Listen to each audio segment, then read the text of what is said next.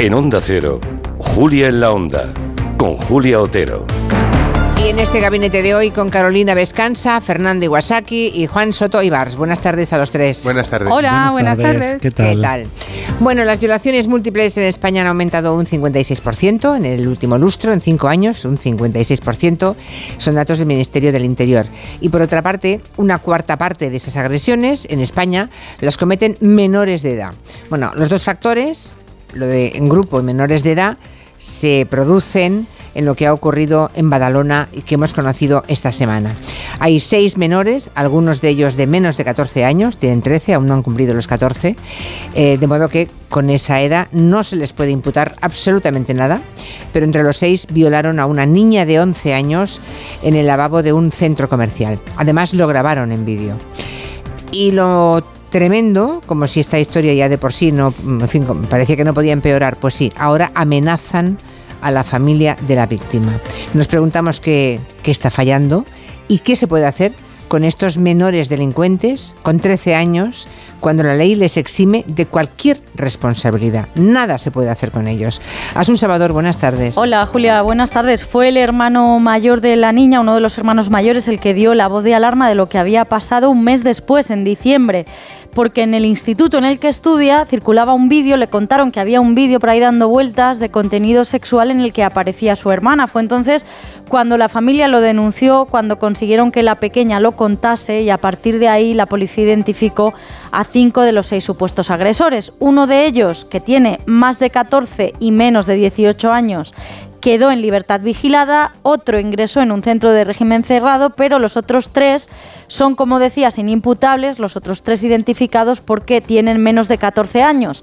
Y la ley en nuestro país, la ley 5-2000, reguladora de la responsabilidad penal del menor, establece que cuando el autor de un supuesto delito tenga menos de 14 años no se le puede exigir responsabilidad penal, porque se entiende que el niño no está en condiciones de darse cuenta de lo que la ley le exige. En esos casos solo se podría tratar de exigir responsabilidad civil a los padres. Bueno, somos en esto una excepción porque desde que hemos anunciado el tema hay oyentes que ya se han pronunciado, que no les gusta esa ley del menor. Eh, la pregunta es si en otros países ocurre o no lo mismo en nuestro entorno o si hay algún criterio internacional al respecto. Lo, lo cierto es que prácticamente no hay criterio claro. La propia ONU ha reconocido que la edad mínima penal está ligada a cuestiones de carácter social y cultural que varían según los países, que influyen en la maduración psicológica del menor y lo único que sí que dice la Convención sobre los Derechos del Niño de Naciones Unidas es que el establecimiento de una edad mínima a efectos de responsabilidad penal inferior a los 12 años no es internacionalmente aceptable. Ese sería el único criterio, por lo que recomendaba elevarla en los estados en los que estuviese por debajo, pero hay países que la siguen exigiendo mucho antes.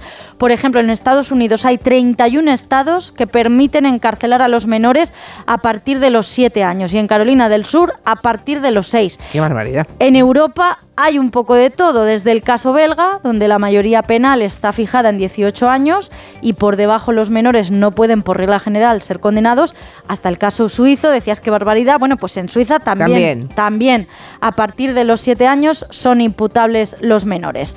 En Inglaterra y en Gales la edad de responsabilidad penal es a partir de 10 años, en Italia y en Alemania, como en España, a partir de los 14 y en Francia el sistema es bastante complejo. No hay una edad mínima establecida por ley. Un menor de 10 años puede ser imputado si hay indicios, pero hasta los 13 no se les puede detener provisionalmente ni poner bajo custodia policial. Siempre que haya un menor implicado en un supuesto delito, debe elaborarse un expediente sobre el entorno social y familiar antes de que se pronuncie la justicia sobre cualquier sanción. Y en caso de que finalmente se produzca esa sanción, la medida debe ser proporcional a la edad. El internamiento en centro cerrado no se contempla hasta los 13 años y solo a partir de los 16 pueden establecerse en Francia penas similares a las de los adultos y no en todos los casos. A partir de los 16, vale, perfecto. Ah, gracias, Asun. Buenas tardes. Buenas tardes. Gran pregunta, ¿eh? ¿Qué se hace con este tipo de menores? Primero me gustaría saber qué impresión cuando conocisteis la noticia, porque hay una, primera parte de la noticia que es cuando te enteras que la niña, eh, eso ya ocurrió hace tiempo, que ocurrió hace mm, dos meses, que la niña estaba en un centro comercial, que a punta de cuchillos se la llevan a un lavabo, que cuando sale es lo que ha contado la niña, se lo dice a un guardia jurado. Me decía Manu Marlasca cuando nos lo ha contado a las tres y pico de la tarde que, mm, bueno, están buscando ese guardia jurado, que no acaba de entender, decía él, cómo no se localiza, porque por turnos es muy fácil saber quién estaba en cada momento. Hmm. Lo que pasa es que no hay seguridad de que la cría interpretase como guardia jurado a alguien, un vigilante que igual no lo era, pero todavía no han dado con el guardia jurado al que ella se dirigió y no le hizo ningún caso. Luego el vídeo que empieza a circular, que es lo que destapa todo el asunto, ¿no? Hmm. Cuando se pone en circulación el, el vídeo. O sea que, y que ahora, hoy, por ejemplo, ese hermano de la niña ha tenido que ir a la escuela con protección porque está amenazado. es, que es, la historia de un horror que está ocurriendo a una a media hora de coche de donde estamos sentados ahora mismo Juan Soto y Bars y yo. Mm. O sea, es en nuestro país, aquí, ¿no? en, una, en un país cosmopolita, moderno, eh, democrático. Bueno, no sé, eh, me gustaría saber qué primeras impresiones tuvisteis cuando habéis leído y os habéis informado de la historia que hoy traíamos a, a, esta último, a este último tiempo de gabinete. Mm. Juan? Eh, estamos a, 30 minutos en coche de allí y a uno andando del Raval, sí. que es de donde salieron, si no me equivoco, aquellas dos hermanas eh, rumbo a Pakistán, que fueron asesinadas allí, ¿no? Para, porque no se querían casar. Eh, estamos hablando de guetos. Han imputado a su padre, por cierto. lo, han detenido mm. porque al parecer, mm. presuntamente, el padre fue cómplice de engañar a sus hijas para que volvieran a Pakistán y allí las mataron sus propios hermanos. Sí, sí. Sí, a, un minuto andando. Sí, sí, aquí al lado, sí, sí, en este barrio. ¿Mm? Es la ley del gueto. A, lo mejor hay que preguntarse cómo hemos permitido que aparezcan guetos eh, por todas partes, distintos guetos. Es la ley del gueto. Esa amenaza, eh, le dijeron dos cosas al hermano. Hay un vídeo de cómo reventaron a tu hermana. Estas son las palabras textuales de, que ha transmitido el, niño que también es menor, ¿eh? el, el También es menor, sí. Hay un vídeo de cómo reventaron a tu hermana, esto se lo dijeron como burla, y luego las amenazas a él, te vamos a coser a navajazos o a cuchilladas o algo así. ¿Quién manda ahí? O sea, si se sienten con esa fuerza dentro del centro, porque esto se lo dijeron en el instituto, dentro, del, dentro de la escuela, eh, si están planteándose esta familia irse del barrio. Incluso. Porque no se sienten familia seguros. De la víctima. De la víctima. La víctima. Escalofriante. Si ha tenido que ir con escolta el, chico que inició toda la denuncia, porque todo esto empezó por el hermano, que es el que se tiró al, monte con, con, el tema de la denuncia, si están planteando irse, nos tenemos que preguntar quién manda ahí. Y luego otra cosa, también típica del gueto. Cuando menores había de, 16 hasta los 13, ¿no? Sí. Cuando niños de esa edad hacen una cosa como esta, y no la hacen ni siquiera en un arrebato, sino que hay algunos con antecedentes ya, si estuvieron moviendo el vídeo por la escuela, hasta cierto punto se estaban jactando, ¿no? Estaban, se sentían seguros en lo que había hecho, ¿no? Mm. Ahí hay que preguntarse cuántas víctimas tiene esta historia. Hay una muy evidente. Pero si unos niños están haciendo eso, ¿qué leche les está pasando en sus casas, en su barrio, etcétera? De nuevo, estamos hablando de guetos. Tenemos un problema muy gordo con esto. Tenemos un problema muy gordo empezando porque ni siquiera podemos hablar todas las veces sobre, sobre estos asuntos. Hay una lotería de bolas dando vueltas, va a depender un poco del origen de los agresores y de una serie de cosas así, que lo podamos tratar en una radio o, decidamos pasar por encima, ¿no? Entonces, nos enfrentamos a un problema que, claro, de vez en cuando pega un coletazo fuera como este, terrorífico, y nos pone a todos... Pues, pues con la, con la piel de gallina, pero es que la vida dentro de esto, de ciertas zonas de las grandes ciudades en las que vivimos, es así. Esto es un extremo, naturalmente, pero los problemas vienen de atrás, así que yo no separaría el, el- el problema de esta agresión múltiple, monstruosa, de todo lo demás que digo, de, de- de- ese hilo que te va moviendo por, por- por un- por una sociedad dentro de la sociedad que se rige por sus propias normas, que tiene su propio monopolio de la fuerza, que es distinto al de la policía. Completamente, eso parece, Eh, sí. y, y donde los derechos de, de las personas están en, en- en una liga muy inferior. Hay alguno de esos niños, de los menores, que están eh, en manos de servicios sociales, o sea, efectivamente pertenecen a familias Saber lo que- completamente desestructuradas. ¿Qué, Bueno, qué tienes que haber visto para, para hacer eso? ¿Qué tienes que haber visto para hacer eso con 13 años? ¿Qué tienes que haber pasado tú para hacer eso a otros con 13 años? Esa es una pregunta que, mm, que podemos plantearnos, aunque hay muchísimos oyentes que, aunque se la plantean, dicen que no se puede dejar a estos niños tranquilamente Ah, eso su- con la vida que tienen hasta por ahora. supuesto, Porque ah, por- hay uno que con 16 ya es reincidente en agresión Sí, sexual. el que amenazaba era mayor, ¿eh? Sí, sí. Eh, es que aquí, esto, es, esto es como la mafia, ¿eh? Sí, bueno, claro, y, y ocurre aquí, a, a nuestro lado. Carolina Vescansa, no sé Pues a mi, ¿Qué- juicio hay un, a mi juicio hay un componente de gueto, eh, por supuesto, y en este caso además eh, parece que está muy claro, pero hay otro componente que no solamente no tiene que ver con el gueto, sino que me parece que mantiene una relación inversa, ¿no? Y es mm, que cuál es eh, la mediación de la, de la pornografía y de la normalización del consumo de pornografía entre los niños y los adolescentes eh, y qué parámetros está creando de sexualidad. Porque lo cierto es que este caso en concreto eh, nos escandaliza, bueno, nos, nos, nos hiere, ¿no? Nos hiere moralmente de forma muy grave. Pero nadie tiene la sensación, yo creo, de estar escuchando una cosa completamente novedosa. Y no tiene esa sensación porque esto mm, ha ocurrido eh, hace escasos meses en Castelldefels, ha ocurrido, es decir, llevamos ya muchos goteos de esto. Y los números que están sobre la mesa nos dicen que hay una progresión, que decir que la tendencia es mala. En los últimos seis años se han incrementado, mm, se han pasado de 10.000 delitos contra la libertad sexual a 17.000 delitos. En los últimos seis años se ha pasado de qui- 370 agresiones a 570. Quiero decir, estamos en un, en, un, en un proceso en donde si dibujamos una línea del tiempo y la progresión se mantiene, estamos hablando de que los delitos sexuales se están duplicando. Duplicando en una década. Que en una década se duplique el número de agresiones y de delitos sexuales, que tengamos 20.000, ahora mismo que tengamos 17.000 delitos contra la libertad sexual en España cada año, es una salvajada. Pero no solamente eso, sino que es que los datos son muy malos. Los datos nos dicen que una de cada, de cada cuatro agresiones la comete un menor. Eh, los datos nos dicen que las agresiones en grupo se están eh, multiplicando. Los datos nos dicen que la mitad de las víctimas son menores de edad. Los datos nos dicen que el perfil más frecuente de persona agredida es una niña de 11 años. Es decir, esta niña en concreto responde al prototipo de, de de- persona más agredida, ¿no? el caso más frecuente. Es decir, los datos son, los números son muy malos. Y esto, aunque es verdad que España es el país de la Unión Europea con mayor tasa de desigualdad y el, efecto gueto está sobre la mesa, no se explica solamente con el efecto gueto. Porque cuando vemos los estudios que hay sobre consumo de pornografía en adolescentes, vemos que el consumo de pornografía y la imitación de las prácticas pornográficas tiene un sesgo de clase inverso. Es decir, cuanta más, eh, cuando más acomodada la posición social, más probabilidad de consumo de pornografía y más probabilidad de intentar reproducir en la vida real las prácticas aprendidas en la, pornografía. Aquí hay dos dimensiones que son, que son diferentes. Una es qué tanto la desigualdad y la existencia de guetos alimenta efectivamente zonas de impunidad.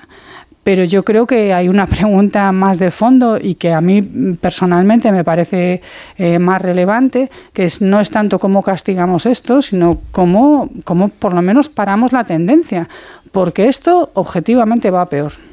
Bueno, ¿y cómo castigamos esto también? La mayoría de oyentes eh, se pregunta qué tipo de ley del menor tenemos, ¿no? Como para que esto sea posible.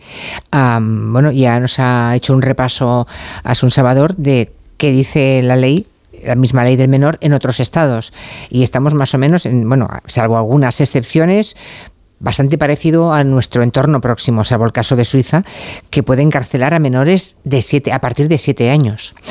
Ah, en Estados Unidos, en 31 estados. No sé, hay que bueno, eh, eh, claro, en caliente oyes la historia y lo primero que te pide el cuerpo es eso, ¿no?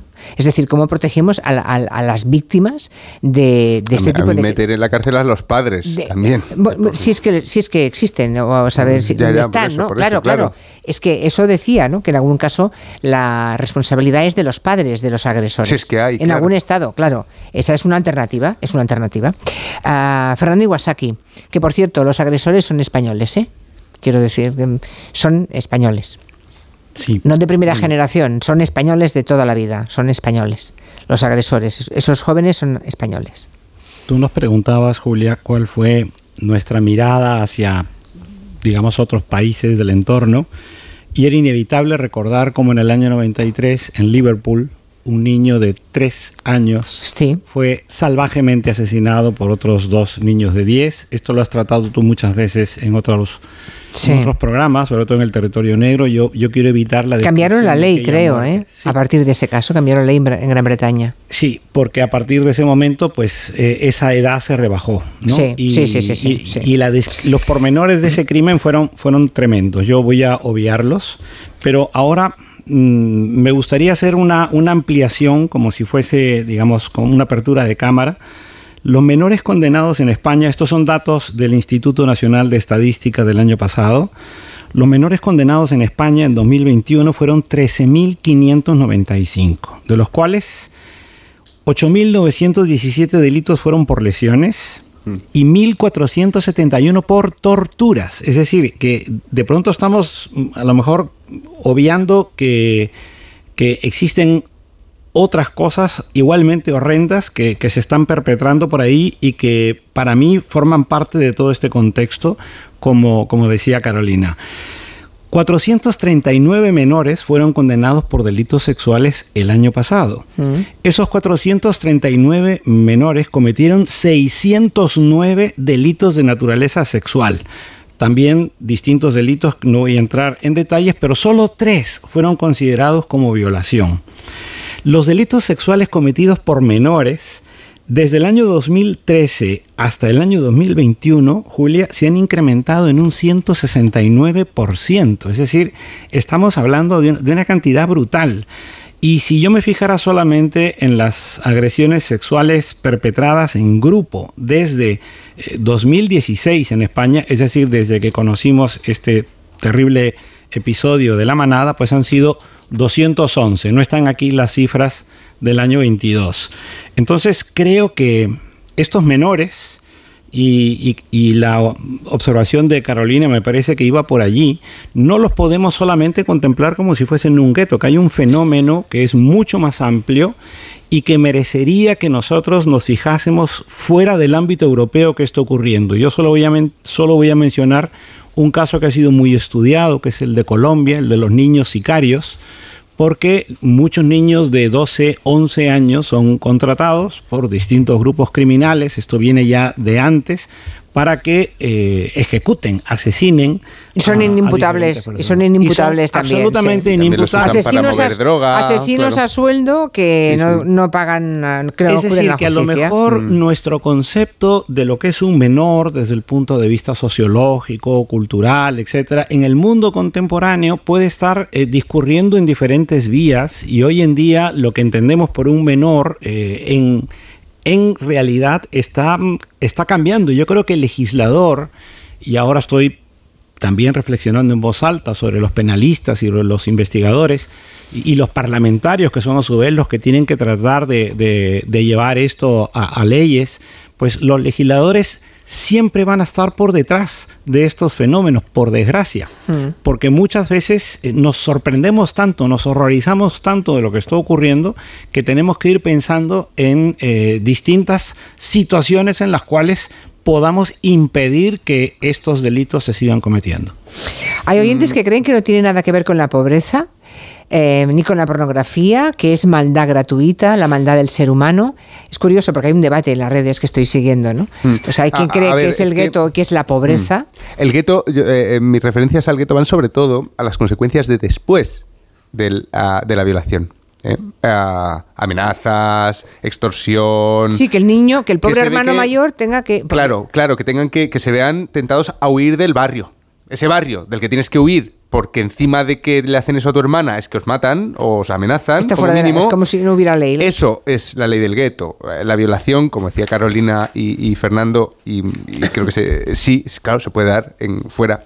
El delito sexual en sí no es propio del gueto, por desgracia. Pero, vamos a ver, con lo de las penas a, a los menores, ¿no? Donde, cu- ¿Cuánto hay que castigar y a quién hay que castigar? Se, se supone que el niño es la persona que no del todo es responsable de sus actos, por eso no puede votar, por eso no puede conducir, por eso no puede beber alcohol, por eso no puede manejar armas, por eso no debería poder ver pornografía. La pornografía es para mayores de 18 años, se supone.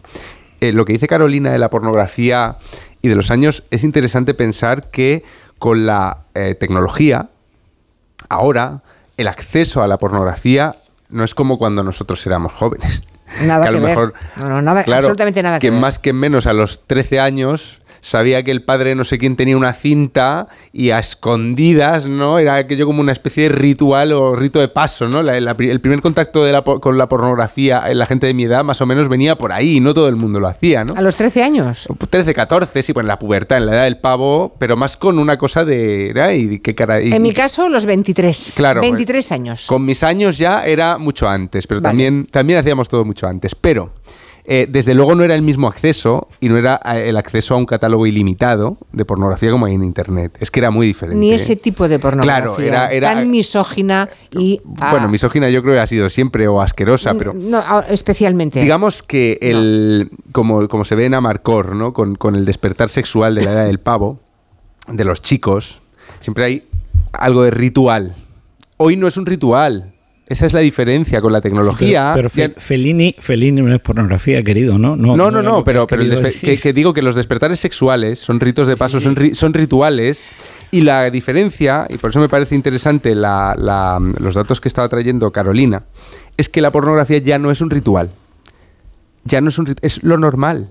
Los chicos ven pornografía de manera muy normalizada. Entonces, al no ser un ritual, una cosa que haces como prohibida, ¿no? O así, al ser algo que tienes en el móvil y que se comparte con un desparpajo alucinante, sí que se normaliza mucho más lo que, lo que se está viendo ahí. Entonces, claro, llegamos a estas noticias que son como de la naranja mecánica. Pero es que la naranja mecánica eran de 16 años o 17 años los personajes. Estamos hablando de niños de 13, ¿no? ¿Y qué pasa ahí? ¿Qué pasa ahí? O sea, ¿cómo se castiga eso cuando... ¿Cómo se castiga, sí? Cuando... ¿Cómo se encuentra el responsable, más bien? El responsable del acto siempre es el que lo ejecuta y los que lo consienten, ¿no? En el caso de una violación en grupo, donde un- algunos no toquen a la chica, pero consienten, miran, graban, lo que sea, pues todos son corresponsables, ¿no? Vale. Pero ¿quién es responsable? Si hay que castigar a esos menores, hay que buscar a los responsables de que sean así. Yo no creo en la maldad como una especie de demonio que algunas personas llevan dentro. Yo por eso me intereso mucho en la historia de esos menores. Y yo creo que si nos ponemos a, hablar de, de castigo y de represalia, hay que buscar al responsable y el responsable en el caso de niños de 13 años casi siempre va a estar fuera.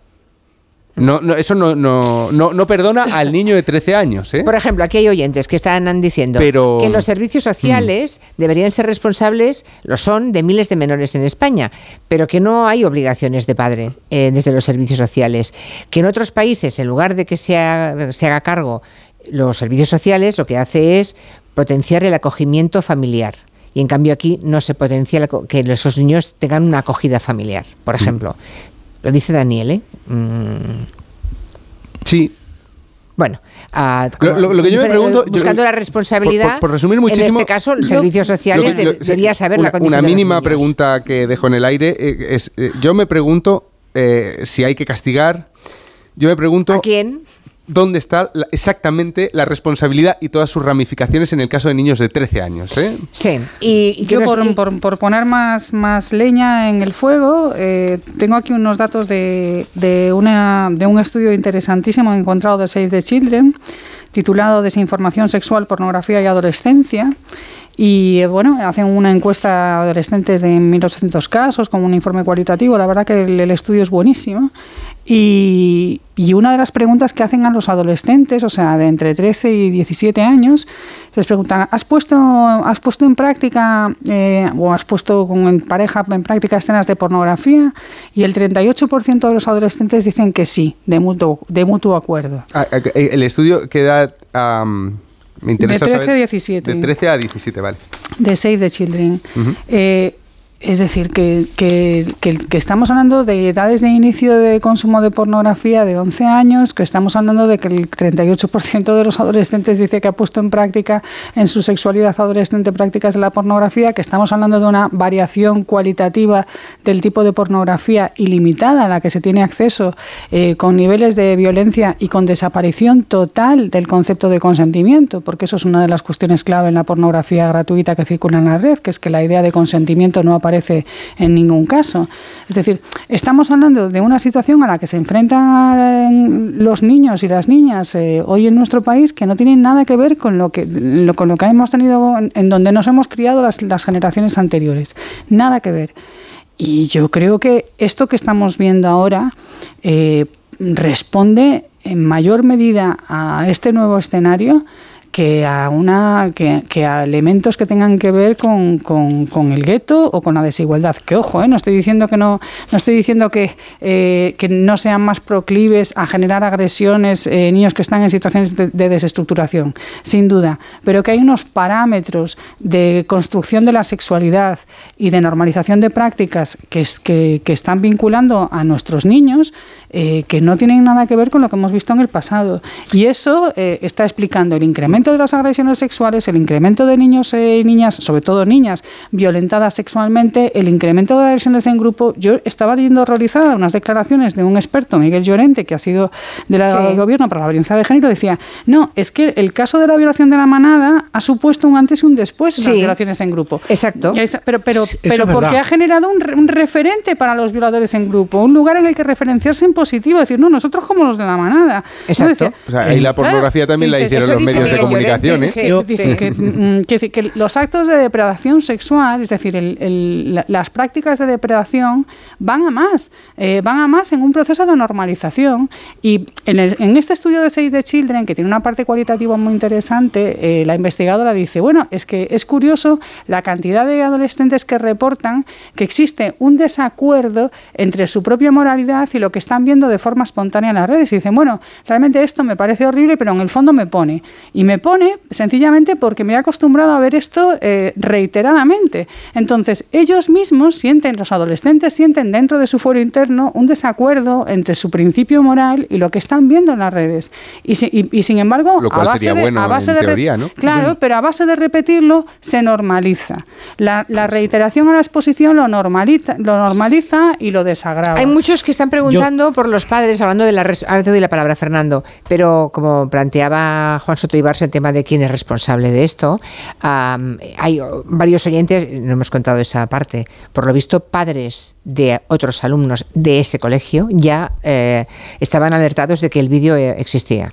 Y entonces hay varios, uh, varios Fíjate, oyentes es que... que... preguntan: ¿cómo es posible que los padres de otros es niños que... no dijesen nada? Y se preguntan muchos, ¿pero en qué clase de mundo estamos viviendo? Empieza por G y acaba por To.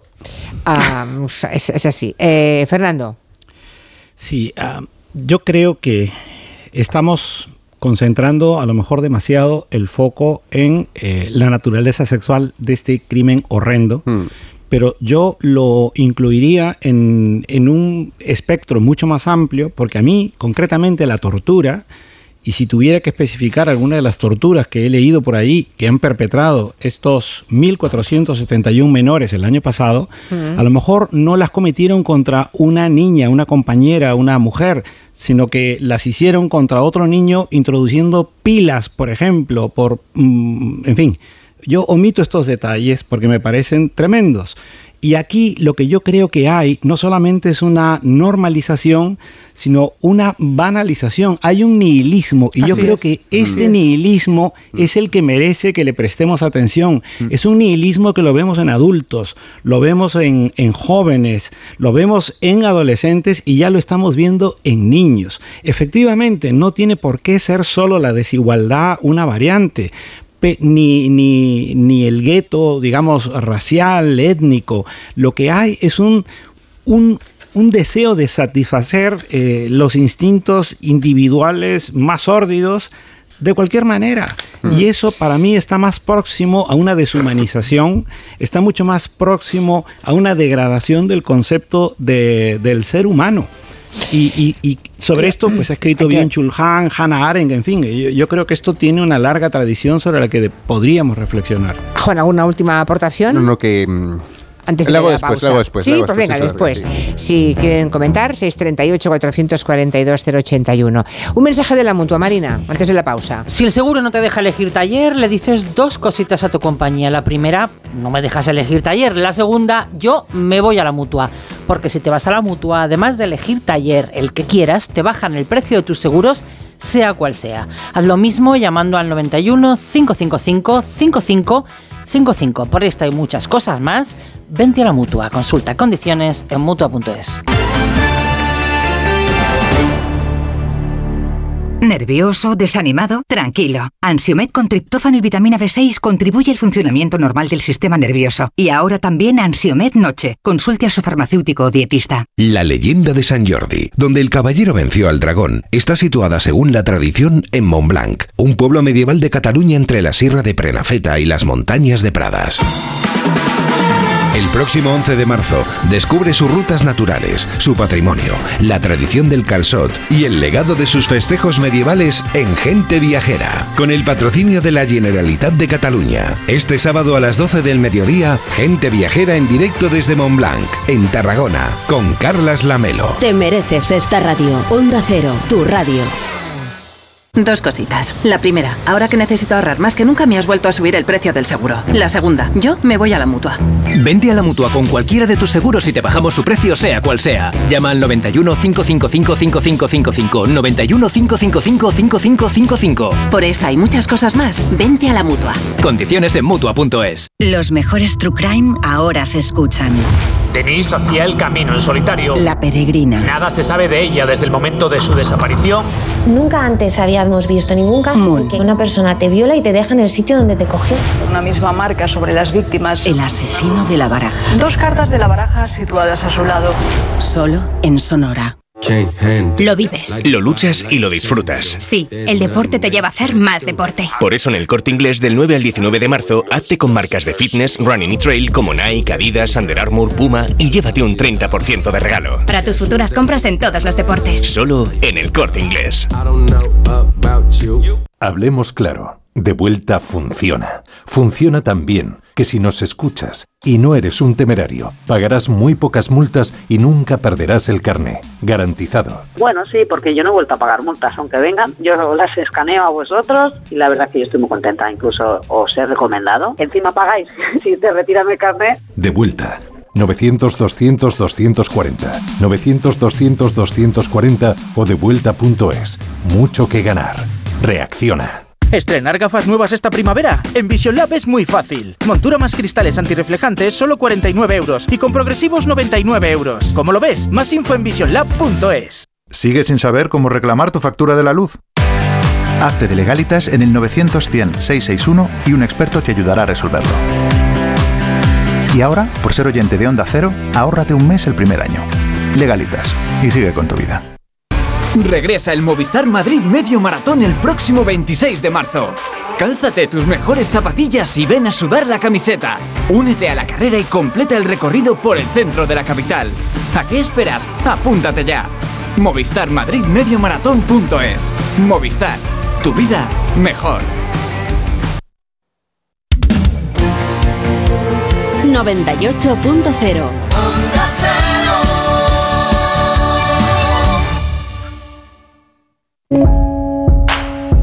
¿Quién ha decidido que la tecnología sirva para mantenernos inmóviles? Con la gama SUV de Kia, la tecnología te mueve. Aprovecha las condiciones especiales hasta el 20 de marzo. Consulta condiciones en kia.com. Kia. Movement that inspires. Ven a Takay Motor, concesionario oficial Kia en Fuenlabrada, Móstoles y Alcorcón o visítanos en takaymotor.com. Más del 35% del emprendimiento en la Comunidad de Madrid está liderado por mujeres, pero podrían ser muchas más. Arrancar mi proyecto con el apoyo de la Comunidad de Madrid ha sido fundamental. Hemos trabajado para conseguirlo y crecer juntas. Comunidad de Madrid. Pedro Lanceros Reformas. Reformas integrales. Pedro Lanceros Reformas. Rehabilitación de edificios. Pedro Lanceros Reformas. Le ayudamos a hacer de su casa su hogar. Lanceros Reformas. Nuestra experiencia y su fidelidad, nuestro éxito. pedrolanceros.com. Reformas. ¿Y si te dijésemos que una sola gota de sangre podría ayudar a cambiarte la vida? Por el Día Mundial del Riñón, acércate el 9 y 10 de marzo a la Plaza Felipe II, donde podrás realizarte una prueba sencilla para conocer el riesgo de padecer enfermedad renal crónica y enfermedades asociadas como la insuficiencia cardíaca o diabetes. Porque escuchar tu riñón es parte de ti. AstraZeneca. El diagnóstico precoz parte de ti.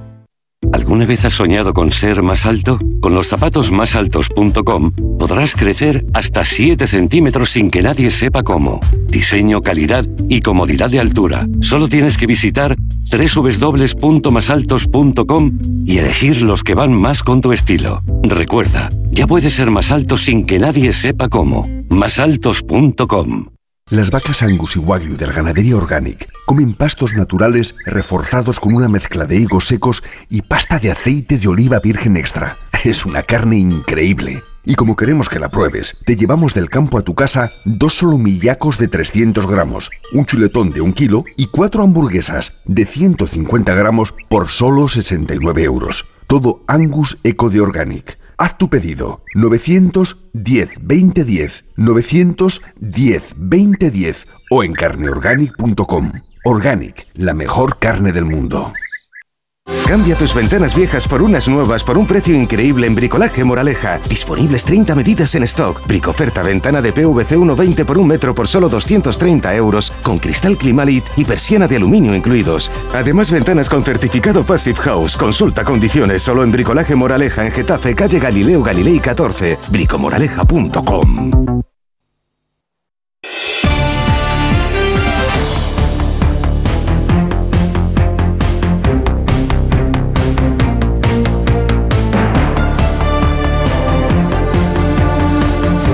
Estamos en los últimos seis o siete minutos de este gabinete con Carolina Vescanza, Fernando Iwasaki, Juan Soto Ibarza. Hay muchísima participación en, las redes de este programa. Todo el mundo mm, se pronuncia, eh, todo el mundo horrorizado de lo que vamos sabiendo de esa violación en grupo de menores a una niña de 11 años.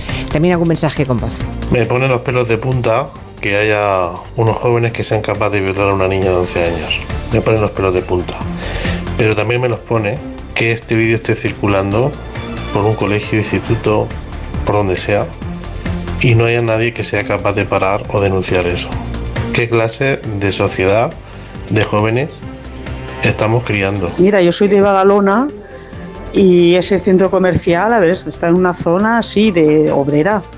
Pero bueno, allí va mucha gente de todos los barrios de Badalona, pero que es un barrio muy obrero y no hay más delincuencia. Yo lo asimilo un poco a, la- a los problemas que hay con, las drogas. Siempre que hay algo de drogas pensamos en, guetos, en inmigración. Eh, yo creo que, España sigue siendo un país un tanto xenófobo.